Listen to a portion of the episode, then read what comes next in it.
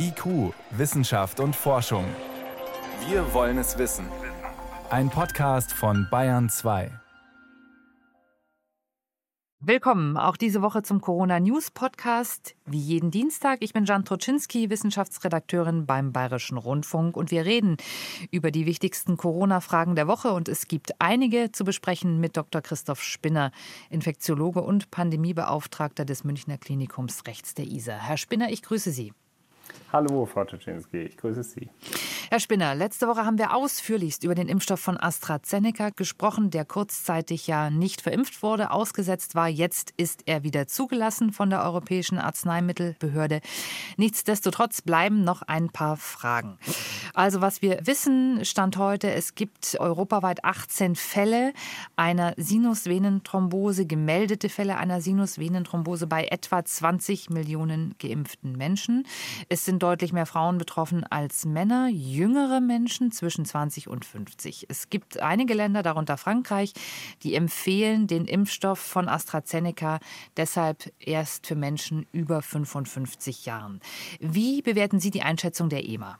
Also zunächst glaube ich, dass die EMA sehr deutlich gezeigt hat, dass Sicherheitsmechanismen auch zugelassener Impfstoffe sehr gut funktionieren. Denn selbst kleinste Signale von Sicherheitsauffälligkeiten wie diese ja doch trotz allem sehr seltenen Fälle der Sinusvenenthrombosen funktionieren.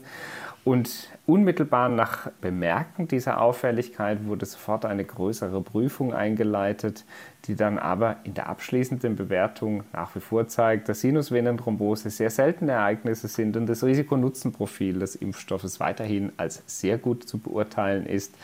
Vor diesem Hintergrund können sich die Bürgerinnen und Bürger in unserem Land, glaube ich, darauf verlassen, dass Arzneimittelsicherheit wirklich sehr ernst genommen wird auf der anderen Seite zeigt diese ja doch sehr fachlich geprägte Diskussion aber auch, wie schwierig es ist, wenn zwar auf der einen Seite sehr transparent, aber gleichsam sehr komplexe medizinische Zusammenhänge in der Öffentlichkeit diskutiert werden, denn das löst, und das verstehe ich gut, zunächst auch mal Verunsicherung aus. Hm. Kommen wir nochmal über die Daten der gemeldeten Fälle oder zu dem, was wir da jetzt wissen. Die Deutsche Gesellschaft für Thrombose- und Hämostaseforschung sieht inzwischen eindeutige Hinweise dafür, dass die Sinusthrombose eine immunologisch verursachte Thrombose ist, die mit einer Thrombozytopenie einhergeht. Also sie schätzt das ein als eine Entzündungsreaktion auf die Impfung. Wie sehen Sie das Stand heute? Jetzt wird es noch komplexer, denn wir müssen in eine äh, seltene, aber komplizierte medizinische Erkrankung eintauchen. Die Hypothese, die von Kollegen aus Greifswald jetzt aufgeworfen und ja auch versucht zu verifizieren wurde, besteht darin, dass möglicherweise durch den AstraZeneca-Impfstoff eine Autoimmunreaktion des Körpers ausgelöst wird, also das Immunsystem Antikörper gegen Thrombozyten, die sogenannten Blutblättchen bilden. Und diese Antikörper dann die Blutblättchen inaktivieren, also in ihrer Anzahl reduzieren. Gleichsam führt das aber zur Blättchenaktivierung und Blutblättchen haben ja im Wesentlichen die Aufgabe, Blutungen zu stoppen und Blutungen zu verschließen oder im ungünstigsten Fall durch eine unkontrollierte Aktivierung eben auch Gefäßverschlüsse hervorrufen zu können. Die Hypothese und die ja, diskutierten Daten klingen sehr plausibel. Ob der Zusammenhang ursächlich wirklich so ist, ist schwierig zu zeigen. Also man wird sehr aktiv weiter daran forschen müssen. Es wird vor allem auch um die Frage gehen, ist das ein spezifischer Effekt des AstraZeneca-Impfstoffs, betrifft er andere Impfstoffe und andere Impfstoffverfahren. Aber diese gemeinsame Beobachtung, dass erniedrigte Blutblättchen im Zusammenhang mit den Sinusvenenthrombosen auftreten, scheint sehr auffällig und deswegen ist es äh, sehr zu begrüßen, dass es jetzt selbst in keine zehn Tagen, nachdem die Berichte beschrieben wurden, auch eine erste Hypothese zur Entstehung geben könnte. Das Verständnis der Hypothese wird dann auch helfen, wie man entweder den Impfstoff verbessern kann oder mit dieser Situation umgehen kann. Würden Sie es für gerechtfertigt halten, diesen Impfstoff auch angesichts dessen, was wir jetzt wissen, eben vielleicht doch eher den Älteren zu verimpfen oder sagen wir mal zumindest nicht jüngeren Frauen zu verimpfen? Oder würden Sie sagen, da müssen wir erst noch abwarten, wie sich die Dinge inzwischen entwickeln? Die Schwierigkeit besteht ja darin, dass Sinusvenenthrombosen bei jüngeren Frauen ohnehin häufiger sind. Also das heißt, wir können auch heute noch nicht mit Sicherheit sagen, dass der Mechanismus des AstraZeneca-Impfstoffs wirklich jüngere Frauen vermehrt gefährdet. Will an der Stelle noch einmal betonen, dass die Sinusvenenthrombose eine sehr, sehr seltene Komplikation ist. Und vor diesem Hintergrund kommt es jetzt vor allem auch auf die weitere Überwachung an. Also ob sich dieses Signal bestätigt, ob Sinusvenenthrombosen auch im Verlauf weiter beobachtet werden können, ob andere Impfstoffe ähnliche Hinweise dafür liefern. Ich denke, diese Entscheidung ist auch an die Verfügbarkeit der Impfstoffe geknüpft, denn auf der anderen Seite stehen ja viele Millionen Menschen die den AstraZeneca-Impfstoff ohne Komplikationen erhalten haben. Also bevor es hier eine entsprechende Einschränkung der Zulassung gibt, braucht es auch gewichtige Argumente. Denn am Ende bleibt es eine Risiko- und Nutzenabwägung, auch für den Patienten, der ja einen potenziellen Schutz vor den schweren Covid-19-Infektionen hat, die ebenso nicht folgenlos sind. Aber in einer idealen Welt, wo wir also genügend Impfstoffe von allen Herstellern zur Verfügung hätten, wäre durchaus denkbar, dass man sagt, AstraZeneca Impfstoffe tatsächlich für Männer jeden Alters, für Frauen ab 55 und die Jüngeren kriegen eben eher die mRNA-Impfstoffe.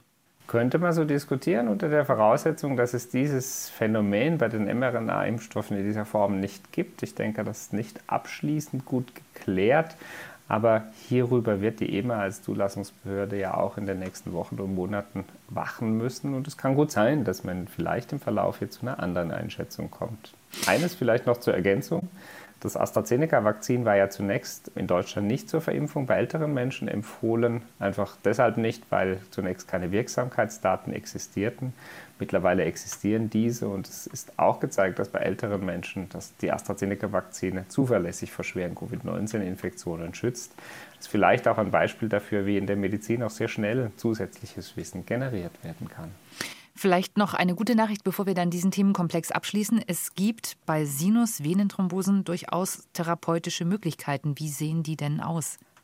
Es kommt darauf an, welche Ursachen der Sinusvenenthrombose zugrunde liegen. Die Kollegen aus Greifswald hatten diskutiert, wenn es sich wirklich um autoimmunologische Phänomene handelt, dann könnte die Gabe von sogenannten Immunglobulinen, diese frei zirkulierenden Antikörper möglicherweise inaktivieren und dadurch diesen Mechanismus unterbrechen. Es ist aber zunächst ja nicht im Einzelfall bewiesen. Also das heißt, auch im Fall der Sinusvenenthrombose, der ohnehin sehr selten ist, muss zunächst sehr sorgsam nach alternativen Ursachen gesucht werden. Ein ähnlicher Mechanismus kann auch durch Arzneimittel wie sogenannte Heparine verursacht werden. Auch diese können zu autoimmunologischen Reaktionen führen. Also ähm, ich glaube, das ist keine Empfehlung des Einzelfalls für den Podcast, sondern gehört dann in die Entscheidung und die Diagnostik erfahrener Ärzte. Die Sinusvenenthrombose muss ohnehin immer als Notfall in einer Klinik behandelt werden und dort können die entsprechenden Spezialisten dann auch involviert werden. Dann lassen Sie uns doch auf die aktuelle Situation einmal gucken. Wir hatten gestern ja eine lange Sitzung zwischen den Ministerpräsidentinnen und der Kanzlerin. Das ging bis tief in die Nacht hinein und jetzt wissen wir, über Ostern wird noch mal alles verschärft. Das Land wird runtergefahren, Kontaktbeschränkungen aufrechterhalten bzw. verschärft. Herr Spinner, bringen Sie uns noch mal auf den Stand. Was wissen wir denn Stand heute? Wo finden denn die Infektionen tatsächlich verstärkt statt? Nach wie vor, und daran hat sich wenig geändert zu unseren letzten Gesprächen, in persönlichen Kontakten, also im privaten Rahmen. Denn immer dort, wo Menschen aus verschiedenen Haushalten zusammenkommen und auch keine Schutzmaßnahmen, also kein Abstand, keine Masken benutzen können oder weil es auch zum Umfeld einfach nicht passt wollen, ist das Infektionsrisiko entsprechend erhöht oder vereinfacht ausgedrückt überall dort, wo Menschen auf engem Raum mit ungenügender Lüftung zusammenkommen. Das heißt, Daraus folgend muss man sagen, sind reduzierte Kontaktbeschränkungen, gerade auch über Ostern, wo sich vielleicht Familien auch im größeren Rahmen treffen, äh, durchaus eine sinnvolle Maßnahme aus Ihrer Sicht. Die Pandemie wird zu Ostern keine Pause machen. Das Virus nimmt ja auf unsere Feiertage und unsere Gepflogenheiten keine Rücksicht. Ich denke, aus medizinischer Sicht ist für mich unausweichlich, dass es Maßnahmen zur Kontrolle der Infektionszahlen braucht. Dafür gibt es im Wesentlichen zwei Optionen. Auf der einen Seite den Schutz des Einzelnen und der Gesellschaft durch die Immunisierung und Beschleunigung der Impfkampagnen und auf der anderen Seite die Diskussion von kontaktreduzierenden Maßnahmen, von Maske über Kontaktbeschränkungen. Beides sollte allerdings Hand in Hand spielen und es liegt in der Hand der Politik, hier auch die entsprechend richtige Balance zu finden. Eine Frage an den äh, Kliniker. Intensivmediziner, Kollegen von Ihnen, die beobachten steigende Infektionszahlen auch zunehmend bei jüngeren Patienten im Krankenhaus. Also die Beobachtung ist, dass trotz relativ niedriger Inzidenz, etwa bei den über 60-Jährigen, die Belegungszahlen steigen auf den Intensivstationen. Ist das auch Ihre Beobachtung? Ja, das kann ich auch von uns aus dem Klinikum Rechts der ISA hier in München berichten, denn auch wir sehen in den vergangenen Tagen Menschen, die leider jünger als 30 Lebensjahre sind und auch ohne Vorerkrankungen schwerste Verläufe der Covid-19-Infektionen mit der Notwendigkeit der künstlichen Beatmung und der Behandlung auf der Intensivstation haben.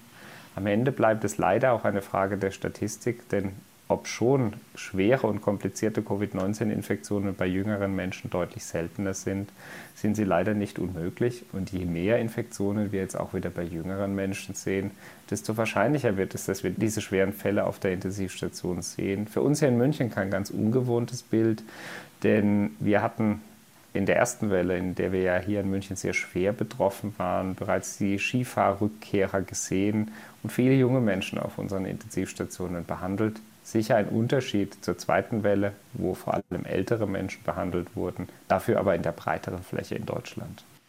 Welche Rolle spielt denn die britische Variante, die sich ja etwas schneller verbreitet bei diesem Pandemiegeschehen und bei diesen Zahlen? Die sogenannte B117-Variante, wie die ursprüngliche Kent- oder britische Variante auch bezeichnet wird, weist Veränderungen des Oberflächenproteins S, des SARS-CoV-2, auf und scheint sich damit deutlich leichter zu übertragen. Also vereinfacht ausgedrückt macht es diesem Virus diese Veränderung offensichtlich leichter, menschliche Zellen zu infizieren und wir wissen aus England, dass damit nicht nur eine schnellere Verbreitung, sondern möglicherweise auch ein schwererer Verlauf vergesellschaftet sein sollte. Letzteres ist aber insbesondere schwierig einzuschätzen vor dem Hintergrund, weil als die B117-Variante sich in England verbreitete, gleichsam das Gesundheitssystem an der Überlastungsgrenze war und dies immer mit schlechteren Patienten-Outcomes, also mehr Komplikationen verbunden ist. Für uns in Deutschland bleibt heute festzuhalten, die B117-Variante verbreitet sich leichter. Das heißt, dass ja, noch strengere oder striktere Maßnahmen zur Kontaktreduktion erforderlich sind, wenn die Infektionszahlen stabil gehalten werden sollen und nicht genügend Menschen geimpft sind. Auf der anderen Seite, und das ist die gute Botschaft, scheinen alle vorhandenen Impfstoffe auch bei der B117-Variante derzeit gut wirksam zu sein. Also auch noch einmal eine Motivation, die Impfkampagne in der Bevölkerung zu beschleunigen, denn je höher die Übertragungsrate des Virus, also die sogenannte Basisreproduktionsrate ist, desto mehr Menschen müssen auch für eine sogenannte Herdenimmunität geimpft werden. Die Herdenimmunität berechnet sich nach einer einfachen Formel 1 minus 1 durch R0, wobei R0 für die Basisreproduktionsrate steht. Und äh, wir wissen, dass diese heute, also ohne Maßnahmen, bei 3,3 bis 3,8 liegt. Also ein Mensch ohne Abstand, Hygiene, Alltagsmaske etwa 3,3 bis 3,8 andere infiziert, würde bedeuten, wir müssten ungefähr 74 Prozent der Bevölkerung impfen für Herdenimmunität. Ist es allerdings so, dass die Reproduktionsrate noch höher läge, was für die B117-Variante möglich ist, dann müssten noch mehr Menschen als 74 Prozent geimpft werden, damit wir Herdenimmunität erreichen. Das sind wiederum keine so guten Nachrichten. Das bringt uns auch dazu, dass bei den Zahlen, die Sie in Ihrer Klinik auch sehen, nach wie vor die Behandlungsmöglichkeiten für Corona-Patienten sehr begrenzt sind. Auch das war hier schon Thema in unseren Gesprächen. Jetzt ist ein äh, Wurmmittel ins Gespräch gekommen, Ivermectin, ein Antiparasitikum, weil die tschechische Regierung, die ja auch versucht, ihre Corona-Zahlen in den Griff zu bekommen, das in Krankenhäusern verteilt hat. Die Europäische Arzneimittelbehörde hat hat jetzt davor gewarnt, das einfach so zu verwenden. Was verbirgt sich hinter Ivermectin, Herr Spinner? Ivermectin wurde im Kontext der Covid-19-Therapie sehr viel diskutiert. Es gibt verschiedene Arbeiten, die auf sogenannten Preprint-Servern, also nicht wissenschaftlich einem Gutachtenverfahren unterzogen, veröffentlicht sind. Es gibt aber nur sehr wenige Arbeiten, die den Standards geforderter kontrollierter Arzneimittelstudien zur Verfügung stehen, unter anderem eine neuerliche Veröffentlichung, die im JAMA, einer wissenschaftlichen Fachzeitschrift, erschienen ist, die überhaupt keinerlei Hinweise für Wirksamkeit von von Ivermectin in einer klinischen Studie gezeigt hat. Deshalb, und so sind auch unsere nationalen Therapieempfehlungen, kann derzeit nicht zum Einsatz vom Ivermectin geraten werden, einfach deshalb, weil es keine überzeugenden Wirksamkeitsnachweise gibt. Und das ist auch der Grund, weshalb Ivermectin aus meiner Sicht derzeit nicht guten Gewissens eingesetzt werden kann. Als Infektiologe kenne ich dieses Arzneimittel gut und lange. Wir setzen es für verschiedene parasitäre Erkrankungen ein. Es gibt zwar nur wenige kontrollierte Optionen zur Therapie der Covid-19-Infektion, aber gerade deshalb kommt es darauf an, dass die Therapeutika genutzt werden, die sicher wirksam sind oder Menschen sich freiwillig entscheiden, in Arzneimittelstudien teilzunehmen, von denen es nach wie vor sehr viele gibt. Denn auch nach über einem Jahr Covid-19-Pandemie steht nur ein bedingtes Arsenal an Arzneimitteln, die wirklich Wirksamkeitsnachweis zeigen konnten, zur Verfügung. Und es wird darauf ankommen, weitere Studien durchzuführen. Können Sie uns sagen, gibt es irgendwo Untersuchungen mit äh, Präparaten, wo Sie sagen, das macht Ihnen wirklich Hoffnung? Ist da irgendetwas in Sicht, wo Sie das Gefühl haben, da könnte wirklich eine echte Option draus werden?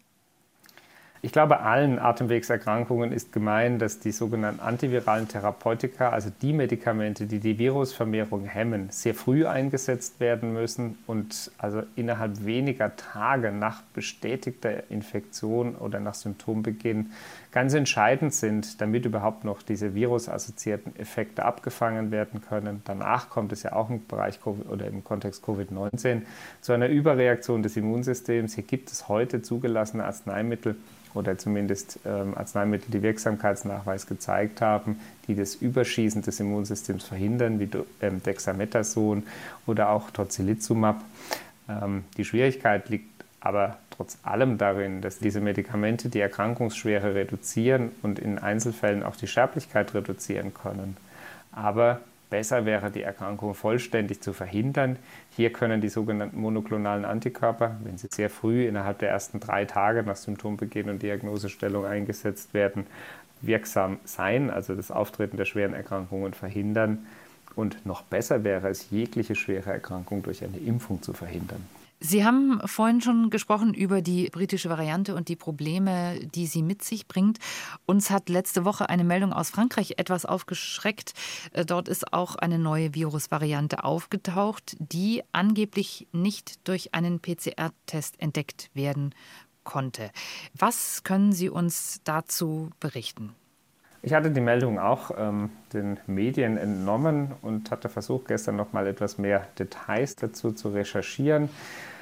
Auch die sogenannten PCR-Tests funktionieren im Prinzip als Schlüssel-Schloss-Prinzip. Das heißt, sie müssen eine als relativ konstant geltende Region im Erbgut von SARS-CoV-2 identifizieren und diese versuchen dann nachzuweisen. Treten jetzt Veränderungen und Mutationen an dieser Stelle auf, dann kann es passieren, dass diese PCR-Tests diese Variante nicht zuverlässig detektieren. Es gibt im Handel unterschiedliche PCR-Tests von verschiedenen Herstellern.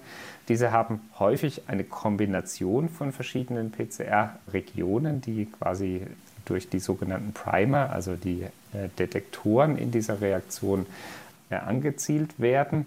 Deshalb kann es durchaus sein, dass die im Markt verfügt verfügbaren PCR-Tests unterschiedlich reagieren. Details sind dazu meiner Kenntnis nach noch nicht bekannt, aber das könnte eine mögliche Erklärung sein.